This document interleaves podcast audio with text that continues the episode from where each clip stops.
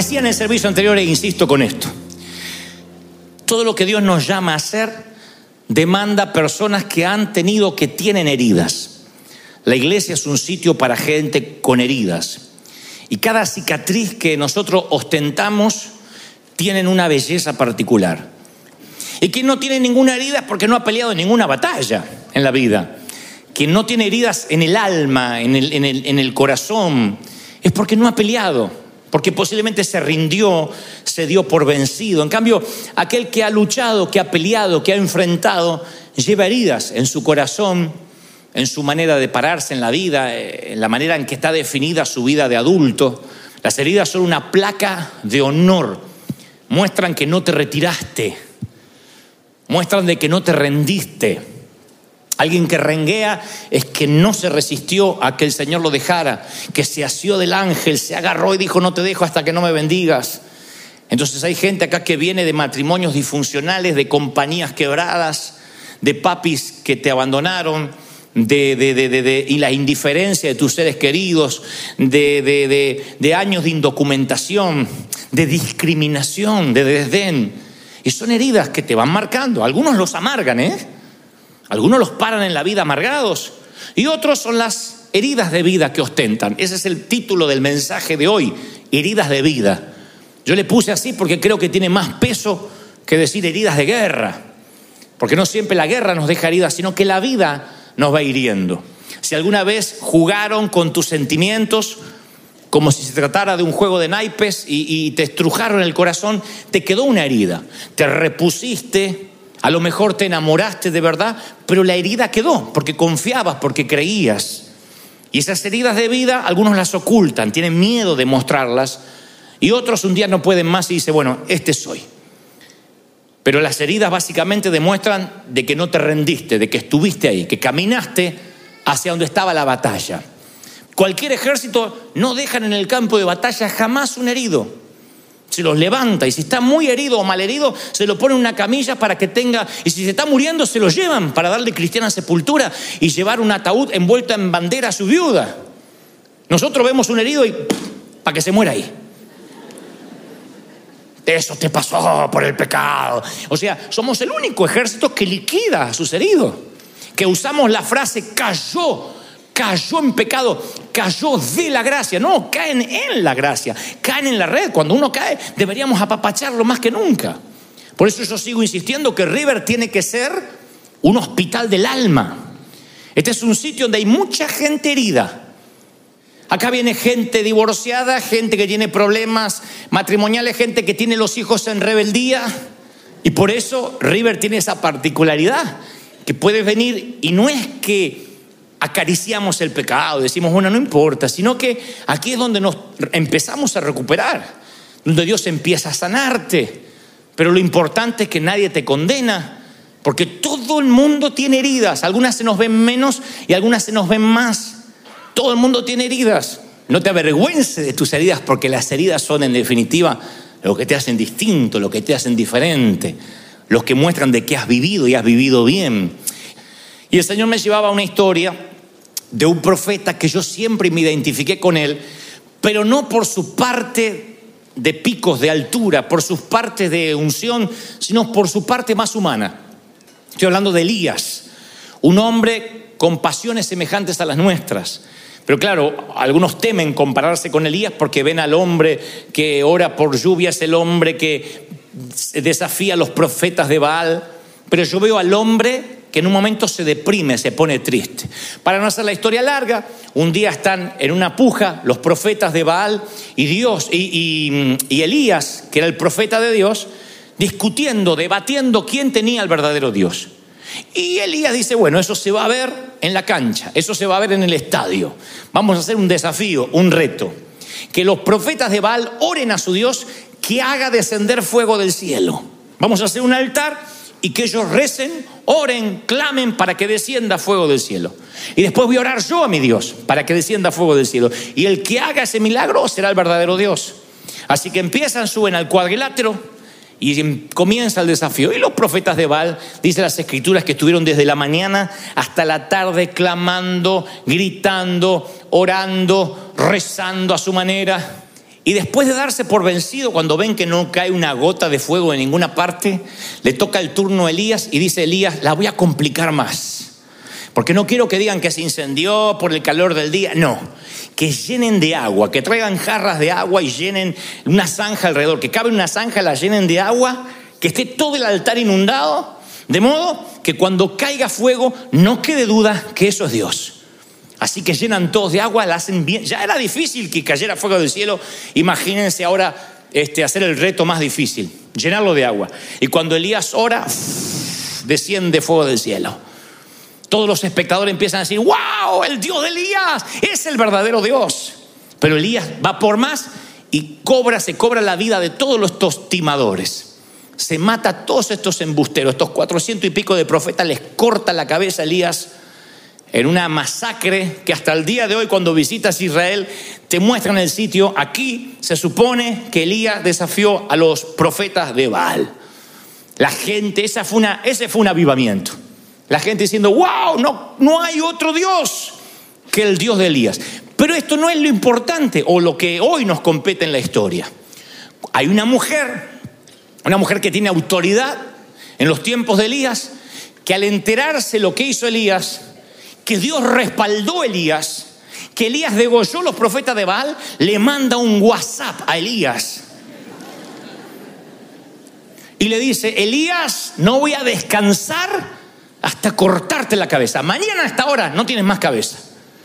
Y la Biblia dice que Elías en ese momento se asustó y huyó para ponerse a salvo.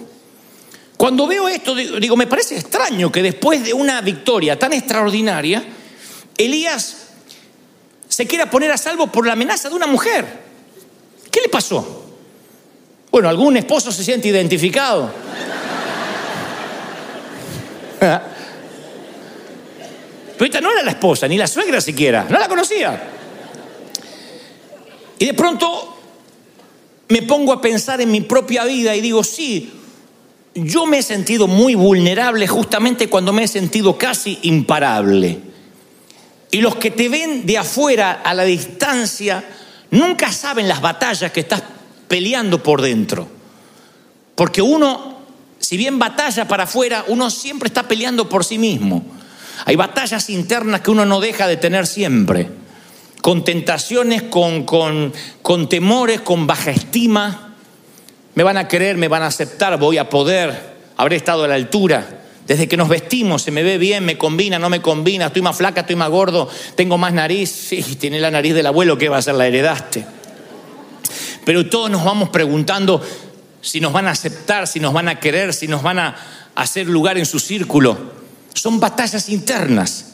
¿Será que Dios me ama?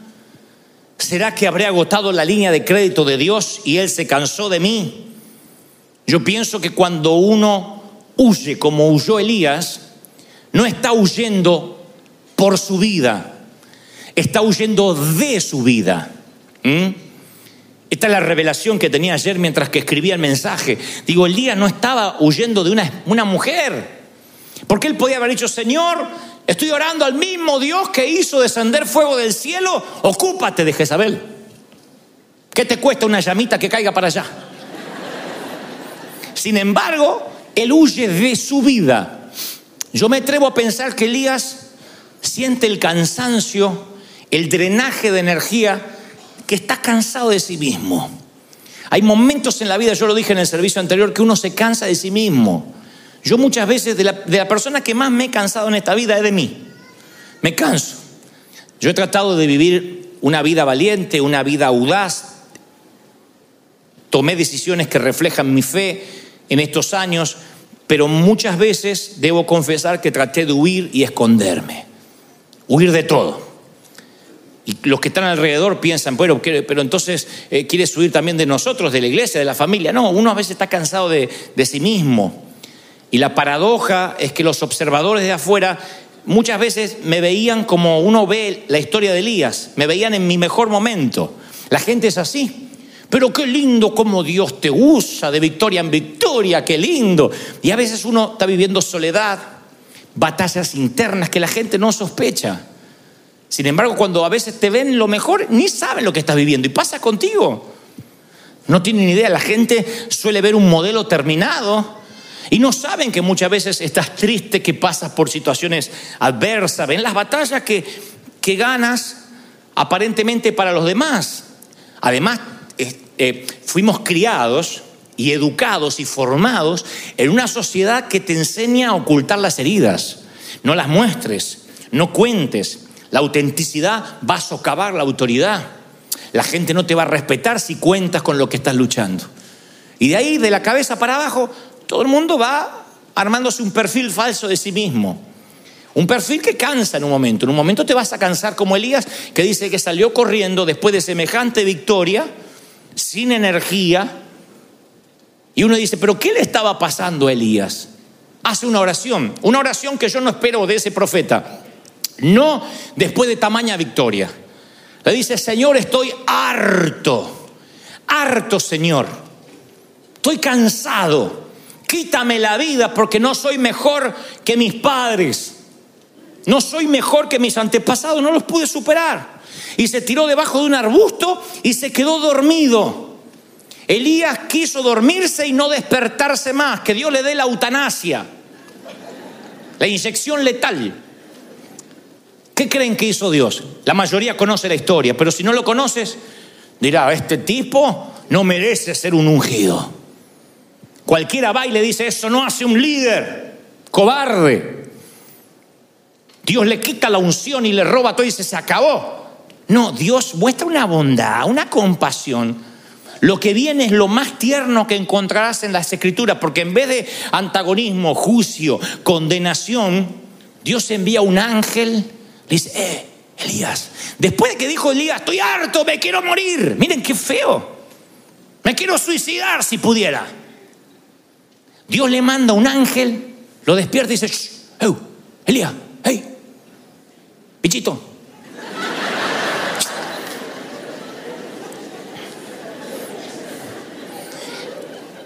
Levántate a comer. Y se despierta Elías y una jarra de agua helada y había un, dice la palabra, pan.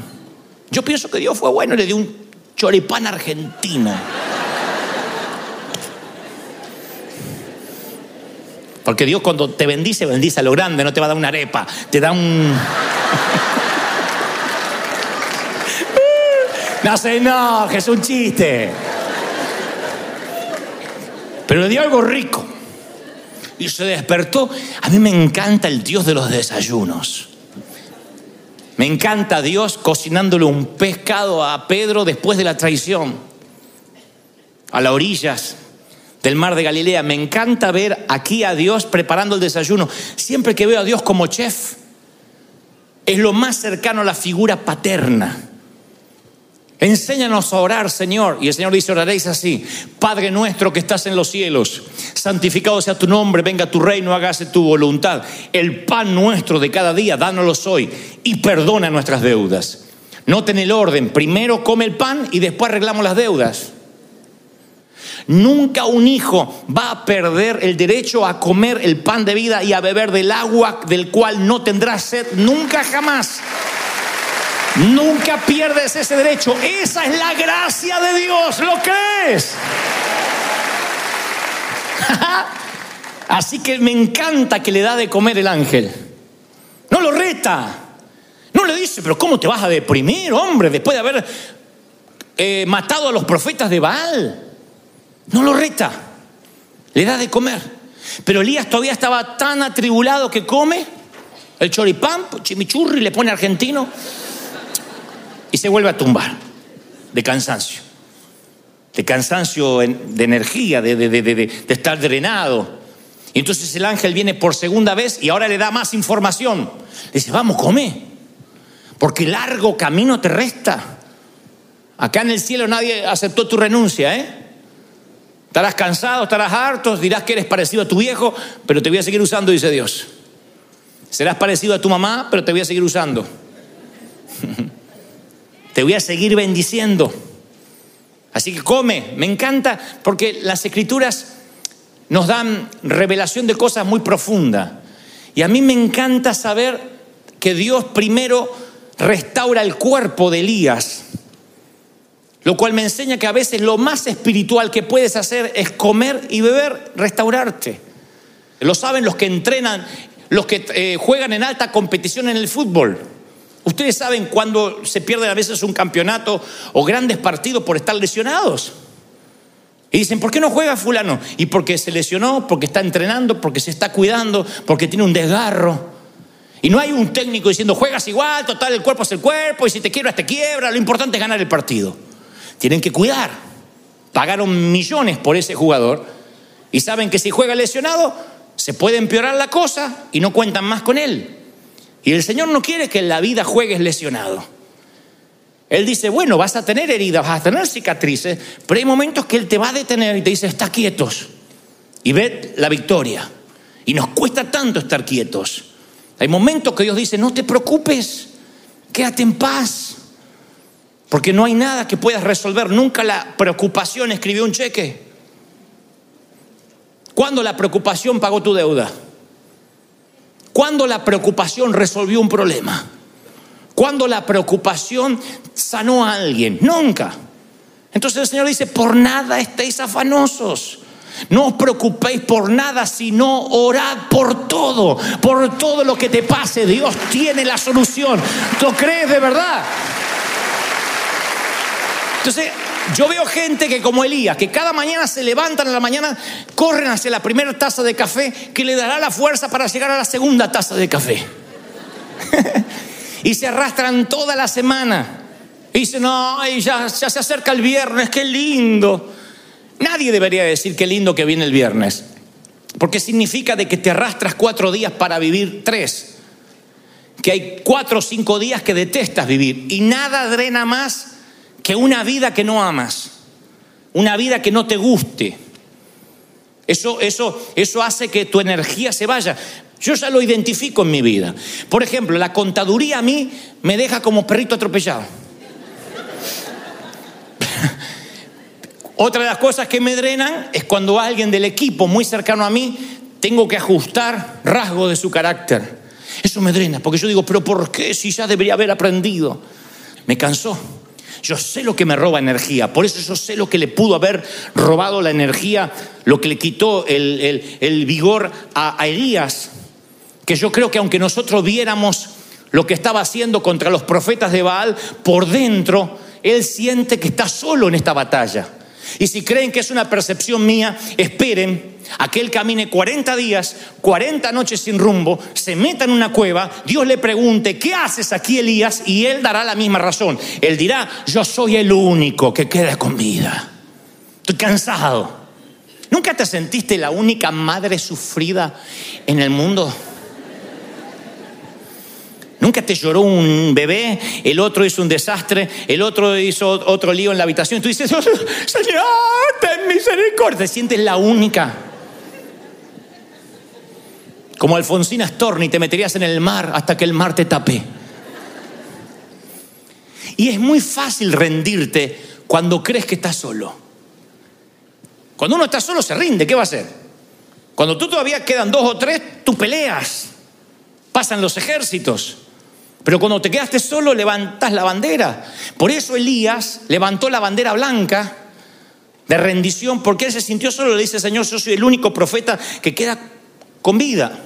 Creo que nada quita más la esperanza que la sensación de soledad.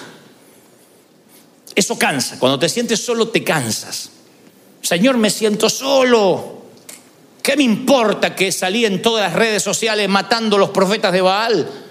si el like de las redes sociales, si los amigos que me siguen en las redes no están conmigo ahora, que necesito una palabra de aliento. ¿Qué hace Dios? Dios ve a Elías y le dice, estoy solo. ¿Cómo hace Dios para demostrarle que Dios está con él? Si no le bastó que cayera fuego del cielo. Tú pensarás, a mí me cae fuego del cielo por mi oración y no dudo más que Dios está conmigo, ¿no? Eso me dice la gente a mí. Un muchacho me dijo hace poco, yo llego a predicar en un estadio repleto. yo nunca más tendría problemas de fe. Pero casualmente ni el terremoto, ni el viento, ni el fuego te hacen sentir acompañado. Y por eso Dios va a ser ese ejemplo práctico, exactamente. Vino un fuerte viento, dice la palabra, y vino una, un viento tan violento que partió las montañas, hizo añico las rocas, y Dios no estaba en el viento. Y después vino un terremoto y tampoco estaba en el terremoto. Y vino un fuego y tampoco estaba en el fuego. ¿A dónde estaba el Señor?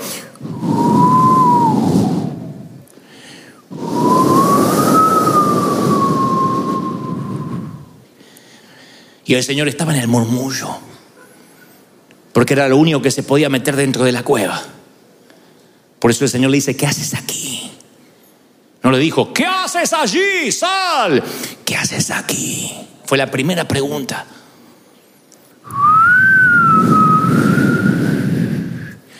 Si tú puedes caminar en el murmullo del Señor, ahí es cuando nunca más te vas a sentir solo. Cuando el Señor, a pesar de las heridas, te abraza. A mí me encanta eso. Cierto soldado después, en la Segunda Guerra Mundial, todos los muchachos, los compañeros se habían rendido y él había logrado escapar y los nazis les estaban dando muerte a los soldados.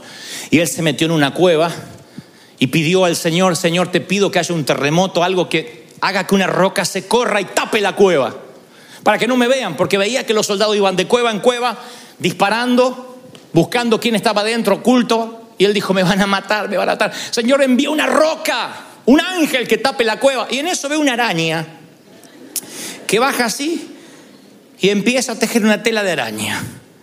Y el soldado con sorna irónico dice, y yo creyendo en Dios, estoy pidiendo una roca y me manda una araña. Una tela de araña no me va a proteger. Y la araña seguía y seguía tejiendo y tejiendo. Al cabo de hora y pico pasan los soldados enemigos por ahí, miran hacia la montaña y dicen, no, aquí no creo que haya nadie porque hay una tela de araña, así que sigamos. Se salva la vida. Nosotros no estamos acostumbrados a ese susurro de Dios. Las telas de araña nos parecen insulsas. Nosotros siempre nos queremos aferrar al fuego, al terremoto. Ni todo el fuego, ni todo el poder, ni todos los terremotos que Dios pueda hacer logrará que la gente ame a Dios. Por eso el Señor cuando hacía milagros decía, no, no, no, no cuenten esto. Esto no es lo importante. Él no quería los milagreros detrás, los buscadores de fuego, terremoto y viento. Cuando se juntaban las multitudes, levantaba los requisitos de admisión. Y decía, míreme, que el Hijo del Hombre no tiene donde recostar su cabeza. Que el que me siga a mí va a ser torturado, va a ser muerto. Y las multitudes se iban. Dura esta palabra, ¿quién la puede oír? Uno de los discípulos le dijo, Señor, ¿por qué no hablas de lo otro, de lo lindo, de, de, transformar el agua en vino? ¿A quién no le gusta el vino? ¿Por qué no, no hablas de, sanar leprosos? Eso, eso, es más motivador, eso va a llenar más las multitudes, la gente. Y el Señor dice, ¿se quieren ir ustedes también? Porque solo el murmullo te enamora. El que venga y te bese las heridas. El que venga y te apapache y te diga, todo va a estar bien. Y ahí en el murmullo estaba el Señor. Pero Elías se sentía solo. ¿Por qué quieres enfrentar la derrota a solas? Es fácil rendirse cuando solo crees que peleas por ti mismo.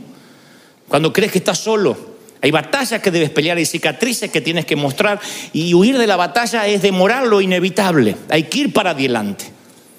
Yo sé que hay gente toda la vida huyendo, toda la vida escapando de algo. Moisés, 40 años escapando de Egipto. ¿Qué pensaría? ¿Que fue casualidad que lo criaron como un egipcio? ¿Que fue casualidad de que se crió a la par del faraón, que sabía el lenguaje del faraón? ¿Que sabía comportarse como un príncipe, que sabía blandir la espada? ¿Que fue criado como un guerrero a la orilla del Nilo de casualidad para que ahora esté oculto 40 años en el desierto? Él pensó que toda la primera parte de su vida fue un error. No fue un error. Son las heridas que lo calificaron para que después sea el libertador, el príncipe de Israel. Todo lo que aprendió fue precisamente para un momento como ese. Tus heridas te hicieron fuerte. Vendrán terremotos y habrás conocido mi susurro. ¿Tú lo crees? Aleluya. Entonces yo no quiero que vivas la vida corriendo en círculos huyendo de tu llamado. Hay muchas batallas que tienes que enfrentar. Y no te avergüences de esas batallas, no te avergüences de las cicatrices porque son tus marcas de honor. Pablo llevaba un aguijón y Dios dijo, no, bástate mi gracia. Pablo no se merecía no tener ningún aguijón, ninguna cicatriz, ninguna debilidad. Y sin embargo el Señor dijo, bástate mi gracia porque mi poder se perfecciona en tu debilidad. Conocí un actor hace poco en México muy conocido, que reservo su nombre por cuestiones obvias, que me dijo, me entregué al Señor y empecé a hacer mi fe pública. Y me han invitado todos los programas de televisión más importantes y yo cuento cómo Dios me cambió. Y no vas a creer, me dice, que justo se me desmorona el matrimonio. Y me dijo un pastor, no salgas más, no prediques más hasta que no arregles tu vida. Y dice, ¿cómo voy? No la voy a arreglar más. Si mi mujer me dejó, si nos estamos separando, yo no puedo predicar más. y me, dice, me termina diciendo, ¿sabes qué? Mi vida es un... Ora por mí, Dante, porque mi vida es un caos. Y yo le dije, la vida de todos es un caos, nada más que tú eres famoso. Nada más que la chapoya a mí no me pregunta. Pero la vida de todos es un caos. Me dice, sí, sí. Le digo, mira, estaba la Biblia ahí, le digo, mira, este es un libro de gente de caos. Rab. Yo te puedo contar las, versiones edulcoradas de cada uno. Te puedo decir, Raab, la mujer que Dios eligió para que los espías tuvieran una visión de lo que pasaba dentro de Jericó. Aleluya, yo quiero saber cómo esa mujer. ¿Quiere que te cuente a qué se dedicaba? El oficio más viejo de la tierra, a eso se dedicaba Raab. Parte de la genealogía de Jesús. Moisés, caos. Tipo, Moisés un asesino. David, claro, nos quedamos con los salmos de David. Pero la vida de David, un caos. Cada uno de los que están aquí, por más que los higienicemos y le pongamos una visión aséptica a la cosa y le tiremos alcohol para que suenen ungidos, son gente que vivía un caos. La única diferencia es que no había redes sociales y la chapoy no le hacía preguntas, pero estaban ahí. Entonces me dice, ¿qué tengo que hacer? Nada. Ve a los canales de televisión y habla de tu caos habla de tus heridas. Algunos te van a juzgar, pero tienes que saber que son los hipócritas que también tienes heridas y no las cuentan. Pero no sabes a cuánta gente vas a bendecir. Porque vas a decir, miren, casualmente, conozco a Cristo, se me desmorona el matrimonio y sigo firme. Otros estarían borrachando, otro estaría yéndose con prostitutas. Yo me mantengo firme. Tengo heridas, pero me mantengo fiel en el Dios que me llamó. ¿Tú crees en el Dios de las heridas? Vamos, ponte de pie. Vamos a orar a Dios.